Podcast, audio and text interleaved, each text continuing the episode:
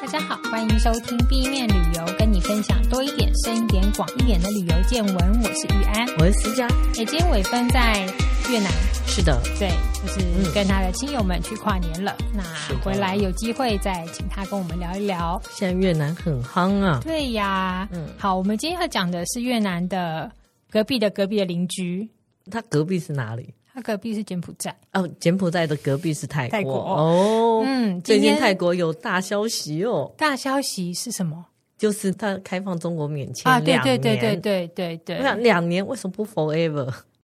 他们就是押宝，好不管。嗯，今天我们要讲这个是泰国旅行，大家去通常都会进行的活动叫做泰式按摩。按摩对，私下有去按过吧？我有，我有。而且就是折来折去的那种哦，那你喜欢吗？我觉得我没有办法配合哦，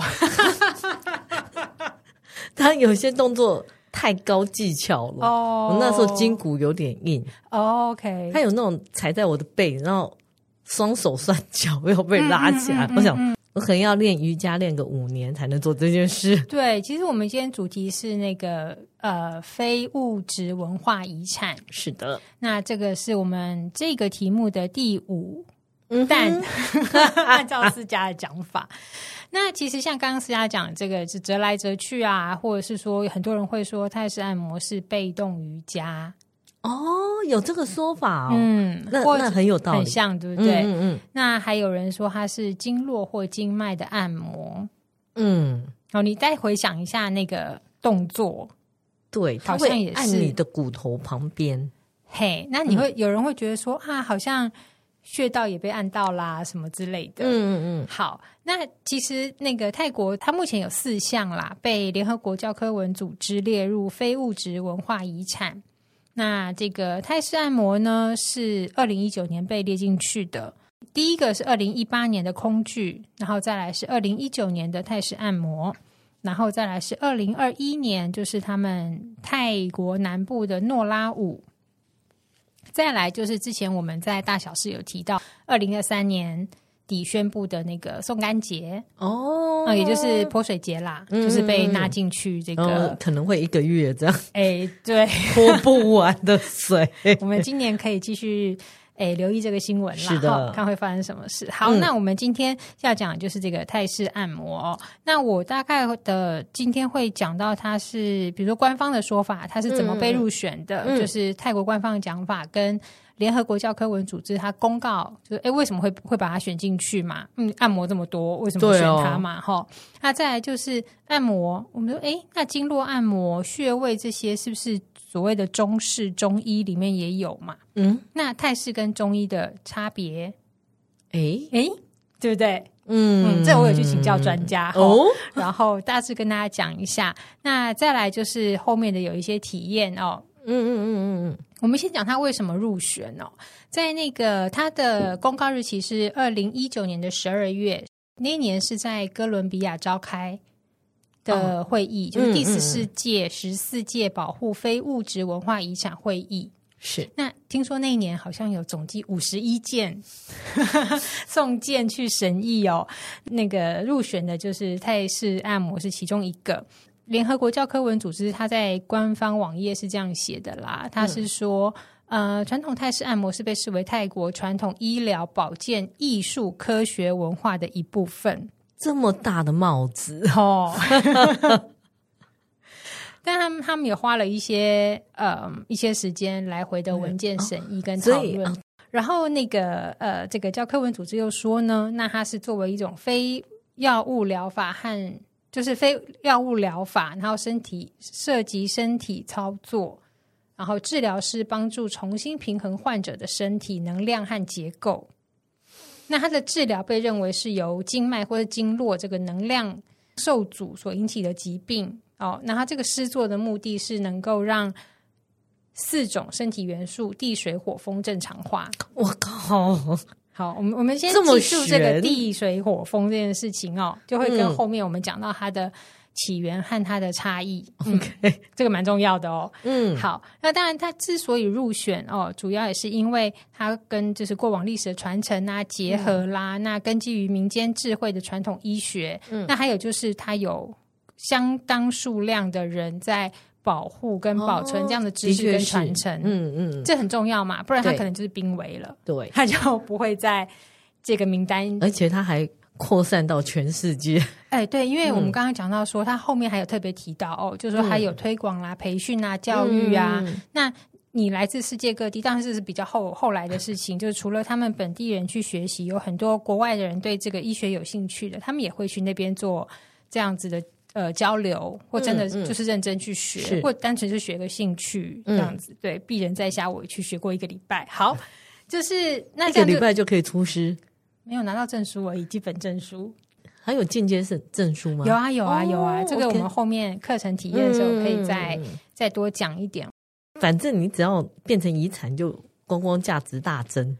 对，所以当时媒体在报道这件事情，就是、嗯、当时就是二零一九年嘛，哦，公告之后呢，嗯、当时泰国的那个文化部长哦，易提蓬他就有说，他就是说。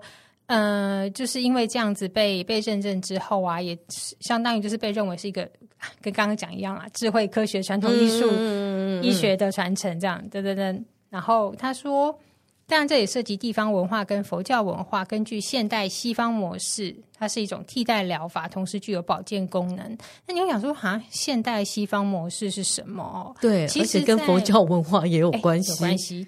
好，那个我们先讲西方模式这件事情啊、哦，嗯、为什么会要提到这个？因为差不多在嗯六零七零年代之后，西方的医学就开始发现说，现代医学它是有某部分的局限。嗯哼，然后他们反而回去看这些所谓的传统医疗跟医学，是不是可以在一个比相对自然跟温和的方式去做。补强吗？对对之类的，嗯、所以在一九七八年的时候，其实世界卫生组织就是 WHO，它就有敦促会员国说，把传统医学和药用的植物纳入初级的卫生保健计划里头。哦，对，那那时泰国，嗯、因为他们本来就有这些东西嘛，不管是药草还是按摩，还是所谓的医学的部分，嗯，嗯，那他们就有开始，就是他们的政府就是在国家医疗保健系统。有推广使用这样子，就是像我们的中医，他们也有泰医。对，有有有，嗯嗯。因为我就想到印第安好像也有自己的。对啦，你到部落里面，他们当然是有一些他们的方式，但是你真的说他就是纯粹的，嗯，迷信嘛？其实也不尽然，因为他们真的也是根据身边的那个药草植物啊，嗯，来做一些嗯减轻疾病的症状嘛。哈，嗯，好，那。在此同时呢，这个文化部长他还特别提到说，就是这个我们刚刚有提到嘛，就是这些传统疗法，它也要传承延续啊。嗯，他就说，在当时就是二零一九年的时候呢，统计总计泰国有超过五十个组织促进和开发泰式按摩，可能就包括教学嘛。哦，嗯嗯，那然后有将近三十万名泰式按摩治疗师，好多哦。嗯，现在应该更多。嗯。他也认为好的差很多，真的。呃，对，以前有碰过那种，就是呃，边按边看隔壁的做到哪里这样子。啊，对，有哎、欸，就边学这样，那真的蛮糟糕。好，那呃，他也提到，就是说，在就是申请世界遗产成功之后呢，就刚像刚刚思佳提到的哦，就是希望也能够使泰国的经济和旅游业受益。那确实也是，我们现在看到就是按摩店。就大家去泰国，除了吃泰国泰式料理，去看佛寺寺庙，或是去感受一下大自然，就是、每天一按，哎，对，就有人这样讲嘛，哈，全身舒畅。哦，对啊，像我们刚刚讲到这些按摩，所谓的按摩店嘛，哈、嗯，那有一些度假村，他们甚至。比较嗯，要求他们的那个服务品质，或者说他打着养生度假村、SPA 度假村的，像早期的月容度假村，嗯，Banyan Tree，对，他就有自己的芳疗师学院，他们自己训练，嗯，嗯，自己的按摩师跟芳疗师这样子。那这个应该也可以算是他们刚刚提到的那个组织促进开发里头嘛，哈。然后，那我印象自己印象比较深刻的是，就是有一年在清迈的那个，呃，从应该是从矽谷出来的一个讲座的系统叫做 TED TED。嗯哼，嗯，那 TED 后面 X 加一个地名，就是各地区会办的嘛，哦、像台北，嗯嗯嗯，那清迈也有。那我记得那一年的讲座，嗯、因为他讲座是一整天嘛，嗯，然后他就会有一个角落是请。按摩师在那边帮你按，就是你听一天做一天可能很累，你可以去按一按，超爽。所以他们在这个不管是你看演讲，他也把这个放进去了。那观光什么活动呢？就更不用说嘛。好，那讲到这个申请世界遗产啊，其实报一个小八卦，嗯，就是。二零一七年的时候啊，我那时候有去参加在南奔的一个活动。那那个活动其实是清迈大学的文化推广中心，哦、然后他们是就是就是就是带大家去南奔看一个有点像是布施回向祭典的，嗯、呃，祭典前的准备工作。嗯哼。然后去听他们讲说，哎，他们平常就这个祭典的由来啊什么？那这个祭典其实目前在泰国，全泰国只有那个地方还在做，嗯哼，只有他们，他们有。那所以他们当时就是呃来跟我们分享的，我记得是村长还是里长吧，嗯，他就有说，其实这是因为他很特别，然后又是全泰国独有的，然后他们就有希望说有没有机会也可以去申请。世界遗产这样子，你说布施？对这个祭典哦，这个祭典，oh, okay, 嗯，然后呃，他们说就是有透过一个大学教授，然后因为他们必须要收集很多资料啊，嗯、确定你是一直在持续进行的，然后会有什么历史意义、文化意义嘛，嗯、然后社区的参与嘛，嗯、对不对？资料都做好了，准备要送上去了，嗯、然后上面说。啊，我们希望能够有能见度的先出去啦，比如像空具啊、泰式按摩这种，那、哦啊、你们先等一下啦，这样。因为如果他们上了，可能就只有这个小地方受惠而已。也不是，可能嗯，我觉得他们考量的，也许真的比较希望能够透过这个再多进阶多做一点，比如说宣传啦、观光啦。其实我觉得上次你讲的思佳讲那个。合回的假面多多少少有有一点这样子的意味在嘛，嗯，然后就说啊，你们再等一下啦。但是这两年，就是上次我们在看那个二零二三的宋干节被纳进去之后，嗯、不是接下来排队等的还有那个鬼脸节跟泰式酸辣虾汤，对不对？哇！然后我就哎，没有看到这个祭典的名字。其实一年一个国家可以送很多个啊。干嘛不赶快全部送了再说？就，就还是集中精力，也孤注一掷。好，这就是我我自己听到的一个小八卦。哦、好，好，那我们来回来讲说这个泰式按摩的历史哦。嗯，刚刚就是入选的说法，官方讲法我们讲完了，我们先讲历史。那历史其实我去看了泰国卫生部，呃，大概有点等同我们的卫福部吧，这样的部门。嗯他们传统医学部门的官网上面是这样写啦，说这个泰式按摩呢是源自印度神医或者说称为御医的奇婆，那这个奇就是奇老那个奇，嗯嗯嗯，奇婆，呃，好像英文是写成吉瓦卡，我不知道发音对不对。那他就是距今两千五百多年前的一位神医或者说御医啦，那。他是谁呢？他据说是佛陀和印度平皮梭罗国王的私人医生。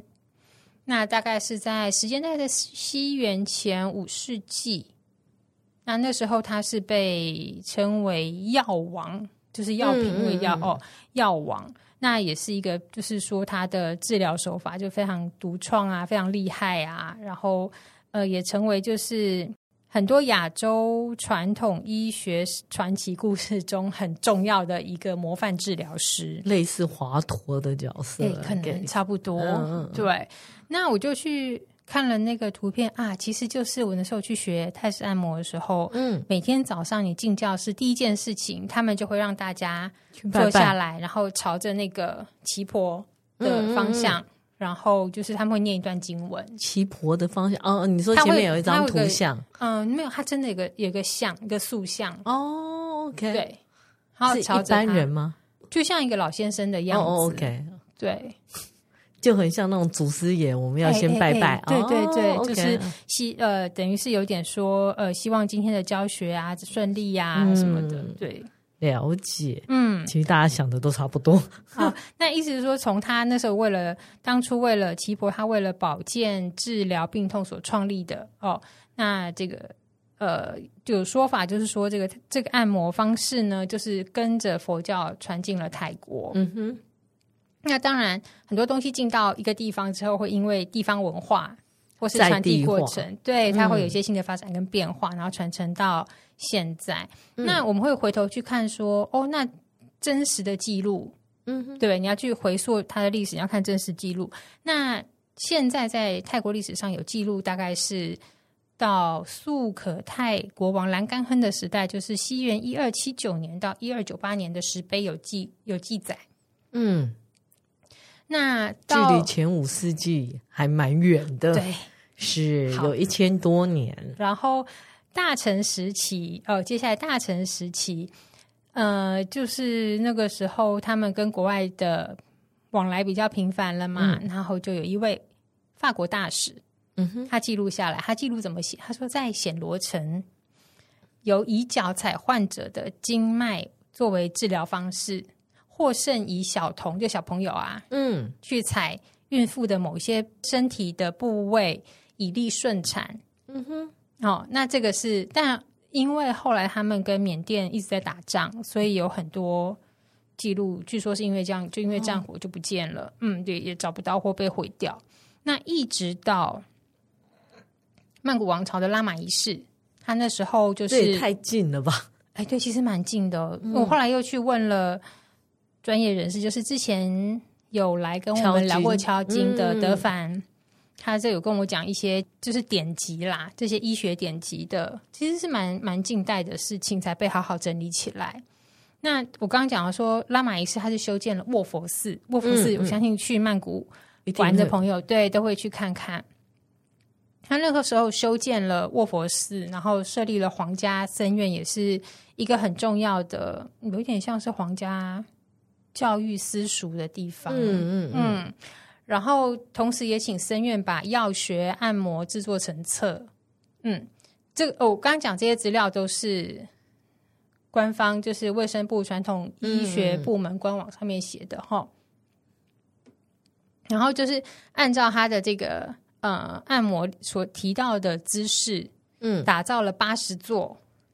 塑像用锡打造八十座塑像，就放在卧佛寺。其实你现在去还看得到。嗯，那后来到了，因为这个佛寺一直有在拜整修修建嘛。嗯、到了拉玛三世的时候，又重新用更比较强韧的金属，因为他那时候是用锡做嘛。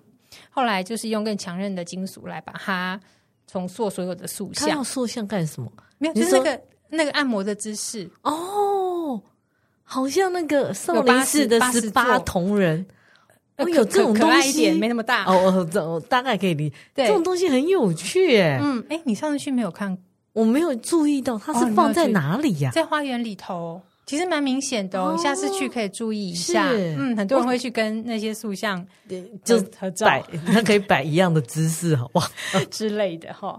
好，然后嗯，就是关于这个所谓的。记录哦，那时候因为我不太去清楚这个实际有没有什么经典啊典籍在讲。那德凡是有给我一些参考啦哦，嗯、他是说，虽然像我们刚才讲说，呃，泰国连官方都会说是两千五百年前啊，嗯、然后奇婆啦，然后跟着佛教传进来，那真正把它集结成册，比较有系统性的哦，嗯。的这个药医药的这个典籍，大概是有有，他说有三个来源啦，一个是在。呃，曼谷王朝的拉玛五世的时候，就是一八六八年到一九一零年，大概应该是一八七零年编撰的《皇室传统太医古籍》。嗯哼，那它是完整记录了所有的这个所谓的经脉或是经筋，就是筋骨的那个筋。OK，的一个理论啦。那你再往前推的话，可能就是在拉玛二世的时候，哦，也有一位作者，他写了一个古医书。也有记载到这个，那还有一个就是我们刚刚提到拉玛三世嘛，就差不多是一八二四到一八六一年，他是有把这个呃所谓的经脉的这个图刻在卧佛寺的石碑哦，呃，现在大家去应该都还看得到，嗯、你去查，你用泰式按摩关键字去查，嗯、都可以查到那个图，那个那个经经脉图，石碑上很像那个那个，你知道那种国术馆有一个人，然后上面有很多点点点点大家试着去查查看，嗯，应该都可以看得到，互相比照一下，看有没有一样。哎，其实这个我们等下后面会提到哦。嗯，好，那到了那个拉玛六世，就是一九一零到一九二五年的时候呢，那他把泰式按摩纳入医学院教学学科之一。那当时那一套啊，又被称为是泰式按摩的皇家版本。哦，嗯，拉玛七世的时候，将治疗疾病的方法分为传统和现代。嗯，然后又把传统医疗呢，又分为四个。专科有四项学科，那其中一项就是传统按摩。嗯、那传统按摩下面有很多细项，好，还能有什么细项？有的专门按头，有，哦、有的专门按脚吗？哎，像刚刚我们提到孕妇啊，哦，那个就是进阶版哦。嗯嗯嗯嗯。好，然后其实啊，在这个当中啊，我们刚才说是他把它并入学科嘛，可其实到一九三六年的时候呢，传统泰式按摩还一度被排除在医疗学科之外。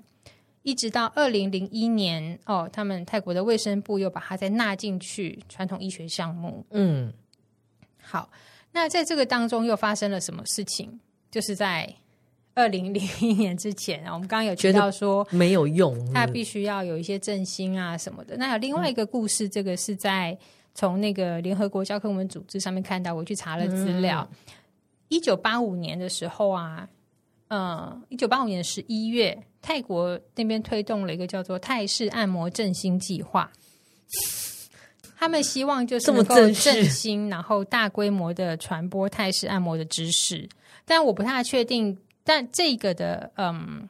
振兴计划成立啊，当然一部分也根据当时我们之前有前面有讲到过，就是西方的医学觉得说，哎，可以找一些传统医学来补强的这个风气嘛，哈、哦嗯。那也不知道是不是因为他们就是曾经就是被摒除在 医疗学科外，嗯、他们觉得有必要重新再证明一下，对，会不会是其中一个原因啦？嗯，那当时有一位这个拉布瓦瓦西教授，他当成主持，当做主持人，然后组织了。按摩师联盟，嗯、然后请来所有的老师跟从业人员来做一些交流啊，经验交换啊，哈。然后这个计划持续了两年，一直到一九八七年。那那个他，我们刚刚提到，就是有一些推测嘛，可能跟西方医学的这个风潮有关啊，可能跟希望能够真的就是振兴哦。那还有一个就是他们希望能够，呃，这要怎么怎么说呢？等于是改变。泰式按摩的声誉跟形象哦，为什么呢？因为在越战时期啊，其实越战时期的时候，泰国的观光也在那个时候嗯开始发展嘛，嗯、对不对？就越战这些军队美军哒哒哒哒打，然后就是啊休息就到泰国帕塔亚这边来休息，嗯、或进到泰国这边来休息，然后。就是顺便按摩，嗯，对。那有的人当然就会做了一些所谓的性工作啦，或者是嗯，嗯，那他们觉得人跟人之间的连结，那他们就说泰式按摩不可以被污名化，我们要振兴他的形象啊。好，这是我讲的啦。嗯嗯嗯，那就觉得说他被严重损害哦，所以他们就觉得说，嗯，有必要恢复这个泰国古代治疗艺术的昔日尊严跟值得赞扬的状态。那到了到了一九九零年代哦，那个泰式按摩复兴计划，就是因为它虽然只有两年，可是它总是会有一些延续嘛。因为你在那边交流啊，嗯、那些经验出来，它有个结，就是慢慢有了比较好的成果啦。哦，那泰式按摩也变成是比较大家知道说哦，可能是一个保健或真的可以医疗身体的方式，嗯、那就是重新再回到这个。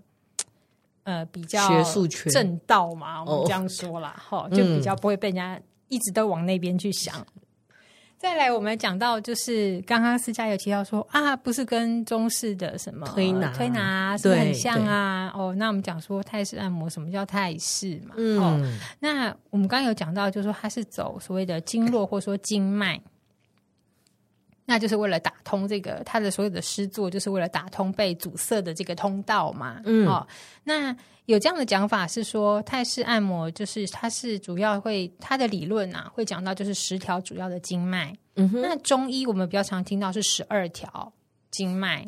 嗯，哎，那个什么什么气顺不顺啊，嗯、什么穴位啊，是不是很相近啊？啊是不是？哎，好像很像哈、哦。嗯嗯嗯。但其实它还是有不一样的地方啦。那这部分的资料我也是请教了德凡哦。嗯，嗯，因为你要问专业的嘛，人家现在正在研究所努力哦。他不止实作，还有还有还有学术基础、啊。对，所以如果大家有兴趣要学，帮他工商一下哦，嗯、就是在脸书上查乔金就可以看到他的。那个脸书专业，他不只有在帮你试做，他有在教学。嗯嗯，好，无情工商完毕。是。他也跟我提到，就说其实中医的，我们刚才讲说那个太医这边的，嗯，所谓的传统按摩的典籍，它是到十九世纪，差不多十九世纪的时候才有比较完整的记录嘛。当然说，你说素可泰那个时候就是一些石碑上的记录，也不是这么的系统性。嗯，没错。那他说中医其实当然更早啊，中医的比较完整的典籍大概是在西元前七百七十一年到西元前四百三三十年。嗯嗯嗯，我就已经有了。那当时讲到的是十一脉灸经，就针灸那个灸。嗯嗯，那他是说中医呢，它的项目是阴阳后五行，就是五行嘛。OK，木火呃木火土金水。嗯嗯，那他说基本上呢，这个所谓的经脉或这个脉络哦，它的那个路线，好，嗯，是从四肢的末端往身体中心和头脸。那后面讲到的这个十二十二个经脉，这个就是变成是循行，变成一个循环。嗯嗯，那这个系统呢，其实这个经脉变成是中医的比较主要指导原则啦。那就算连药物，我们都会有下，就是那个中医在开药的时候，都会以这样的脉络为依归嘛。哦、嗯，好，那太医的部分呢，我们刚刚有讲到那个连。四个元素对不对？哦哦哦哦嗯，地水火风。嗯嗯，那它的路线它也是有经脉对不对？可是它的运行的方式是是从哪里开始？我们刚刚讲说中医从四肢末端嘛，对，从外往内。嘿，太医这边呢是从肚脐往身体的末梢到头脸。哦，刚好相反。然后它是丹田那一块，它要去调节，主要是调节就是我们刚刚提到的地水火风。嗯，那德凡在这边还有跟我提到，就说这个，诶，泰国不是十个经脉吗？嗯、那这十条经脉前三脉，其实他说跟印度的那个医学其实几乎一致。可是这个你要再往下讲，就会讲到脉轮啊什么，这就太复杂了。嗯，我们这边不是医学节目哦，有兴趣可以再去查更多关于相关的比较论文啊，嗯，应该就会更清楚。好。那我们现在讲到，就是这是基本的、基本的基础理论嘛，哈，嗯，就是有，哎，好像似乎相似又不这么相像，对，流向不太一样，嘿，所以我们刚刚讲说相同数是什么呢？就是他们都有提到气的部分帮你顺嘛，嗯、哦，那还是用物理作用达到这个调节机能嘛。那穴位，他说穴位其实如果按摩来讲的话，就是一样都是在肉跟骨缝中间，嗯嗯，哦。那作用都就是有相似的地方，只是说泰式我们刚刚讲到它的经络集结比较晚，嗯，那他他在他看到的资料当中，他觉得说太医可能很有可能就是泰式按摩，它有集结很多哦各各流派哦，包括一很早从印度，那后后来的可能是中中医也会流过去，那他们像泰族，他们自己也有一些传统医学，然后再把它融在一起，这是有可能的。好，那不一样的地方就是中医这边阴阳五行嘛，嗯，好，这边是地水火风嘛，嗯。嗯，然后循行的方式就是我们刚刚讲由外而内，对，嗯，那太医这边就是中身体中央出发，然后左右分治，嗯。嗯，好，那有一些穴位的话，它是有提到，就是说穴位像太医的部分，它会有一些不是在经脉的路线上，嗯哼。但是中医的穴位其实都比较明确了，嗯嗯嗯，这是他提供给我的资料哦。但是呃，我觉得这个医学部分就太专业了，是嗯是。那如果有听友有其他更多的资料，也欢迎跟我们分享。嗯，好，那我们再来讲到技巧的部分，嗯。你按一定会有技巧嘛？是。那泰式按摩刚刚私家有说，哎，用脚踩，用手推，对。对，那他就是会用手、手肘、膝盖跟脚来进行。嗯。那我觉得德凡这边他解释的也比较贴切，他就是说掌压、嗯，肘压、指压、脚踩跟伸展。哦，对，嗯，大概就这几招。对，但是泰式按摩还有个独特之处，就是你有没有发现，受案者、被案的人，他的姿势改变是最大的。哦，对，我有翻来翻去，翻来翻去，对，反背面，然后侧，嗯，两边侧躺，脚也要这样互相配合。然后会有一些大关节的动作，嗯嗯，嗯，跟帮你做一些疏通啊，或甚至你记不记得他们会有个动作是压住你的那个。鼠蹊部，鼠蹊部。哦，那个，然后一段时间，它轻轻的，然后慢慢放开，你会觉得你的气血好像对。流通了，嗯，嗯，那也是它的舒缓的方法之一，嗯。嗯，好，那这都是呃，让你的身身体可以更舒服，跟减轻一些不适嘛。嗯、那有一些呃按摩，它最后还会用药草球的热敷。哦，嗯嗯。嗯，来做一些帮助，这样子。那药草球又是另外一个学问，因为你。那个草药里面要怎么制作？我把它包起来。嗯嗯嗯，哦，就是手比较拙的。其实这个都好像哦，就是中医的灸嘛，对不对？嗯。然后好像印度也有类似这样一包，可以这样打打打打打身体。对对对。所以大家都差不多，有可能差不多。因为你就说有些东西到了地方，它会互相影响。对，然后又因为药草各地就是有产出的药草不太一样，所以它的那个。因应疾病或者说病患的需求的，嗯就是那个调整嘛，嗯、哦，就会不太一样。那泰式按摩其实基本上还会分啦，真正治疗跟保健啊，是不一样的。有真正治疗的，有真正治疗的。毕竟它是传统医学嘛，嗯、所以以前它的出发一定是从治疗疾病开始嘛。嗯、好，那我们刚才讲到技巧，然后我们再回头想一下，有去试过泰式按摩的朋友应该都知道，泰式按摩的。流程都是从脚开始，嗯，对，好，一路向上，就是结束在头部嘛，嗯。嗯，那这个是有一定的步骤啦，然后长度也几乎都基本上其实就是九十分钟。嗯、我们刚刚有讲到，就是这个被被按的人，他的姿态啊，也是几乎是所有按摩里面。就是他的体位移动幅度最大，你要配合他。嗯，也不太会告诉你啦。就现在可是就像有一些那种油压，你知道趴在那边，然后他就压压压压。哦，你就是真的要配合他。嗯，这现在要转这边，那边要转那边，因为他必须疏通你很多东西。嗯，所以对，好。所以他一开始他会，我们是仰卧就躺着嘛，好、嗯，从足部开始按。那还有侧卧，就是帮你做一些转体啦，或或是侧体的按摩。嗯、然后再来就是人是趴着嘛，就所谓的俯卧的这个位置。嗯、那我们有时候学的，因为是在卧佛寺，因为他们后来有分成什么呃皇家按摩流派跟民间按摩流派。那有人就这样讲法啦，是说你在皇家。按摩你不会用脚去踩哦哦哦，有道理啦，有道理。所以我那时候记得有用到脚的部分，大部分只是协助伸展的部分，嗯，跟一些推拉，它不会真的踩，它不会站着去踩你。然后用到膝盖的部分，就是去放松你的臀大肌的地方，是有用到膝盖的。嗯对，那其他几乎都是用手、用掌跟指头是最多的。可是如果你你不是这一派，其实，在泰国你也试过很多种嘛。就像我们刚刚讲，有有手肘啦，嗯、有有脚踩啦，对不对？有很多种。好，那像这些进行完以后，最后就是所谓的。瑜伽伸展嘛，嗯，你开始试想一下，最后还有一个把你的背顶起来的时候，像不像轮式？是，嗯，所以很多人，而且我都很害怕，我很怕自己太重把它压扁。其实不会，他们很知道怎么样就力使力，对，让他们自己也轻松，然后让你也能够获得适度的伸展，这样子。嗯，那有的人就很喜欢那那个部分呢，他就觉得我不用做瑜伽就被瑜伽到了。对，那个姿势很能放松背部。嗯，好，那我们这再来就讲到所谓的体验的部分啦。那体验部分大家知道，就是啊，去找按摩店啊，或者是 SPA 中心啊，嗯、可是我也很好奇，那么多师傅，嗯，好像他们的招数都手法不一样、哦，真的吗？对，都不一样。但是它有一个基础啦，嗯、然后之后可能因应各地方的不同，它又去做很多的变化。像刚刚我们有提到说。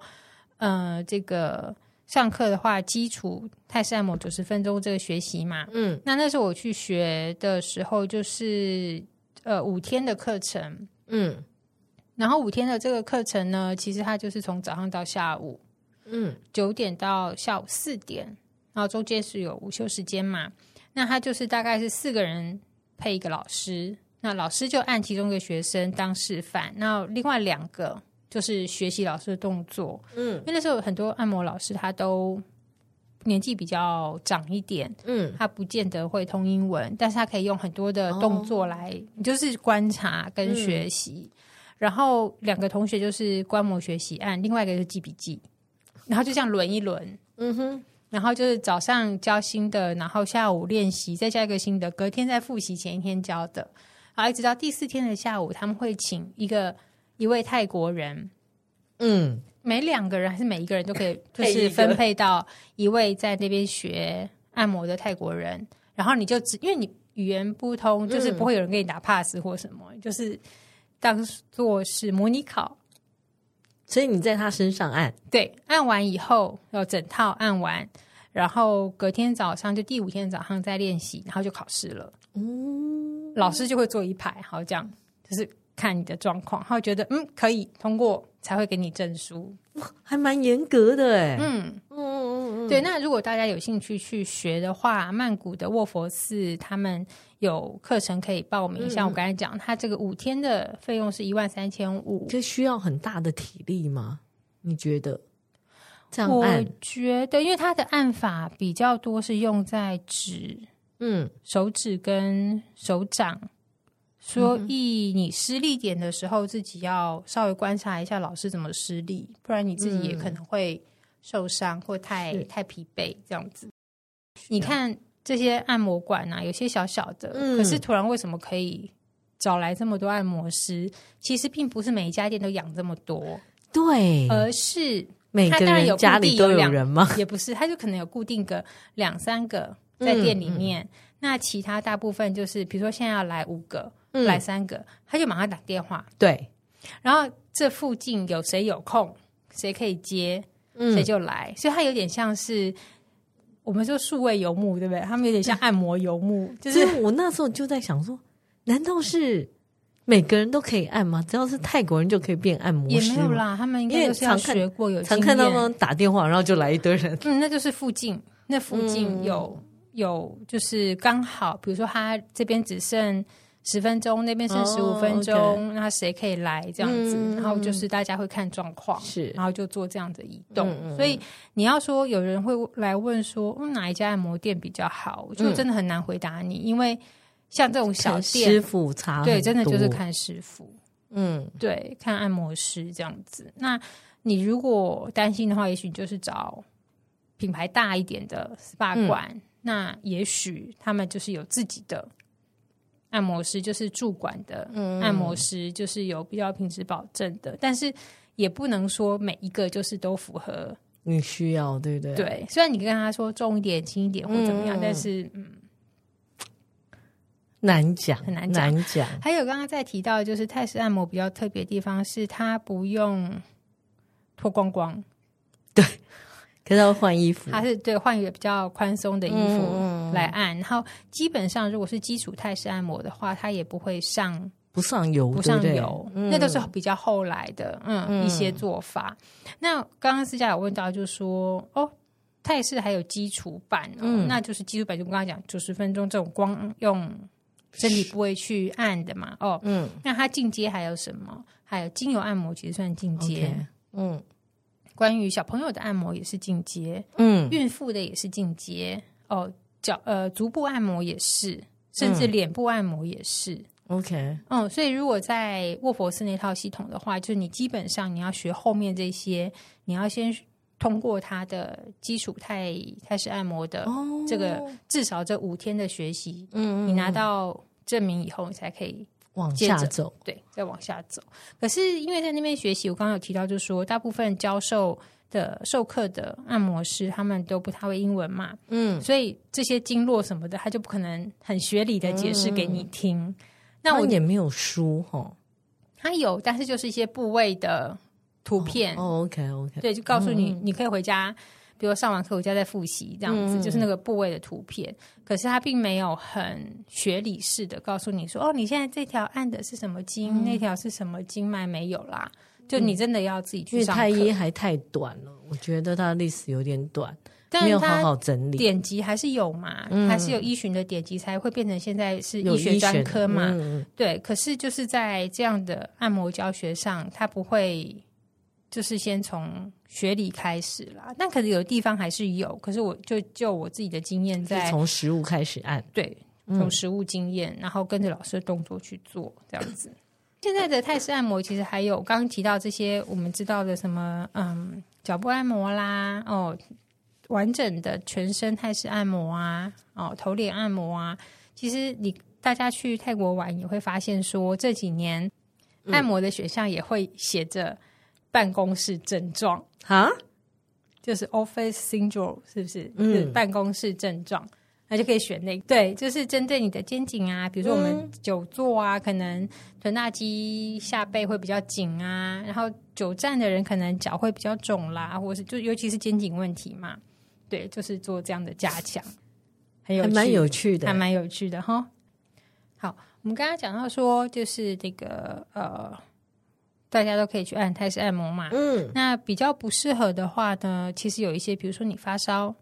因为它是一些气血运行嘛，对，所以发烧的人就不适合哦。然后还有一个就是，你可能是，比如说你怀孕了，孕妇，嗯，因为怕会流产，也 也不见得到这么严重，只是说因为每个人体质不一样嘛，嗯、所以你最好按之前要先跟按摩师说好，或者说你出国旅游前问一下你的妇产科医师，嗯、就说可不可以进行这样子的按摩。对，然后还有一个就是你曾经患癌症，比如你在。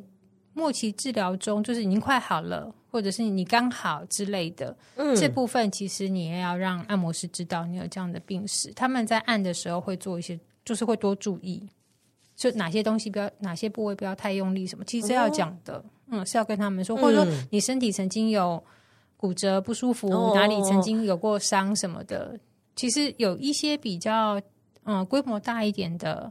那个 SPA 中心或是按摩馆，它会有一些问卷让你勾，嗯，就大家不要随便乱勾，就是你真的有症状，你要让他知道，对，不然到时候受苦会是你自己。嗯，嗯，那我相信他之所以可以入选非物质文化遗产，也如同前面我们提到，就是他有一些，比如说他后面有很好的整理记录，他、嗯、有传承，他、嗯、有组织在推广，然后接受或从事这样子。工作的人也不少，那他甚至可以对观光收入都有一些注意，这样子。我知道他最便宜，因为你知道日式按摩其实也很像，可是日式按摩超贵的。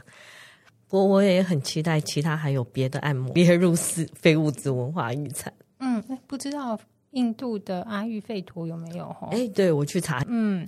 好哦，那我们今天的分享就到这边。如果喜欢我们的节目，请在各大 Podcast 平台订阅我们，或到脸书、IG 按赞、追踪、分享给你身边的朋友。谢谢大家，再见，拜拜。